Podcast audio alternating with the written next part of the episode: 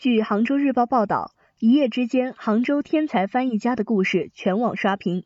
一月十七号，杭州日报发表文章《我们的天才儿子》，报道了一位不为人知的天才翻译家金小雨和他的父亲金信勇的真实人生。金小雨幼年不幸眼部残疾，后来又确诊为躁郁症患者，翻译就是他和命运抗争的唯一武器。这个残酷而温柔的故事感动了全国网友。一月十八号。记者来到了金信勇老先生和金小雨的家。我学一门外语，至少要读二十本原版小说。午后，坐在自己的小房间里，金小雨说起自己是如何自学外语的，眼里有了光彩。一台崭新的，键盘上还覆盖着一层保护膜的笔记本电脑，那是小雨表哥送的。小雨非常喜欢这个礼物。和上次在报社见面相比，小雨这次给我们的印象更加从容了。面对过全国多路记者的采访，他毫不怯场，思路清晰缜密。谈起过小时候看到的《汤姆·索亚历险记》《悲惨世界》等名著，也谈起他学英语的秘诀，每天吃完饭听中国之声英语广播。我现在正在自学西班牙语，为下一本小说的翻译工作做准备。这个语言天才又把大家吓了一跳。爸爸就像是我的助手，我的秘书，包括和出版社联系、照顾我的生活，都是爸爸在帮我。金老也回忆起年轻时酷爱的俄国小说，最爱屠格涅夫，回忆起上世纪八十年代排队给刚识字的儿子买《红楼梦》《西游记》等四大名著。可能这就是基因遗传，让金小雨走上了文学翻译的道路。现在已经是第十年。小雨，你太了不起了，翻译了那么多作品。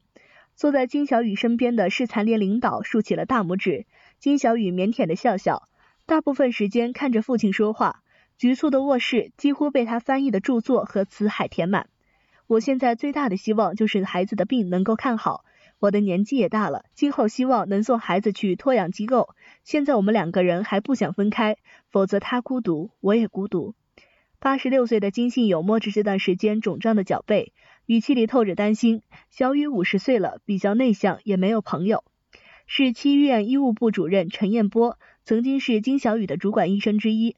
我对小雨比较熟悉，他特别聪明，每两周到三个月回医院复查一次，有几年控制的很不错，可以正常工作。双向情感障碍又叫躁郁症，这个病很难治愈，但能够做到很好的控制。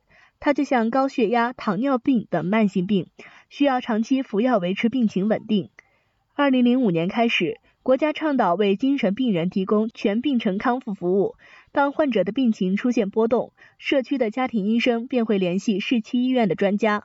陈彦波说，医院为小雨制定了药物、物理治疗、心理治疗三重方案，通过服用情感稳定剂药物、深部经颅磁刺激、生物反馈治疗等，帮助度过急性发作期。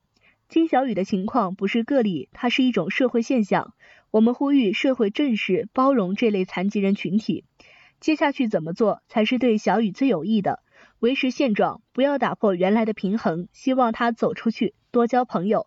也希望大家适当关注，不要让他生活在聚光灯下。湖墅派出所的民警老张，可能是小雨最信任的人。小雨一般不说话，但他很愿意和张警官交流。小雨不喜欢吃药，常把药放在舌头下面，就是不吞下去。这时候，金老就会请片警老张来帮忙，盯着小雨吃药，让他张开嘴，确认他吃下去。几次送医也是老张协助。去年十一月，小雨离家出走，老张每天都在关注小雨的动态，一发现有踪迹了，就赶紧通知金老。老张是二零一二年转业到湖树派出所当民警的，和小雨打了十年交道。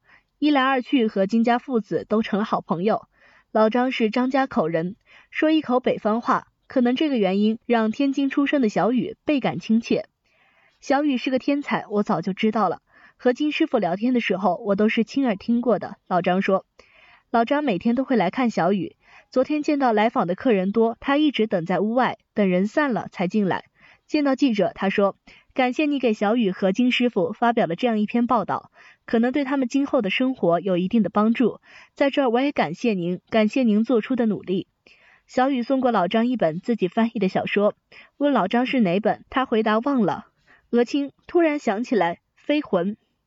老张比小雨小四岁，却像是一个大哥，守护着这个天才弟弟。感谢收听羊城晚报广东头条，我是主播一飞。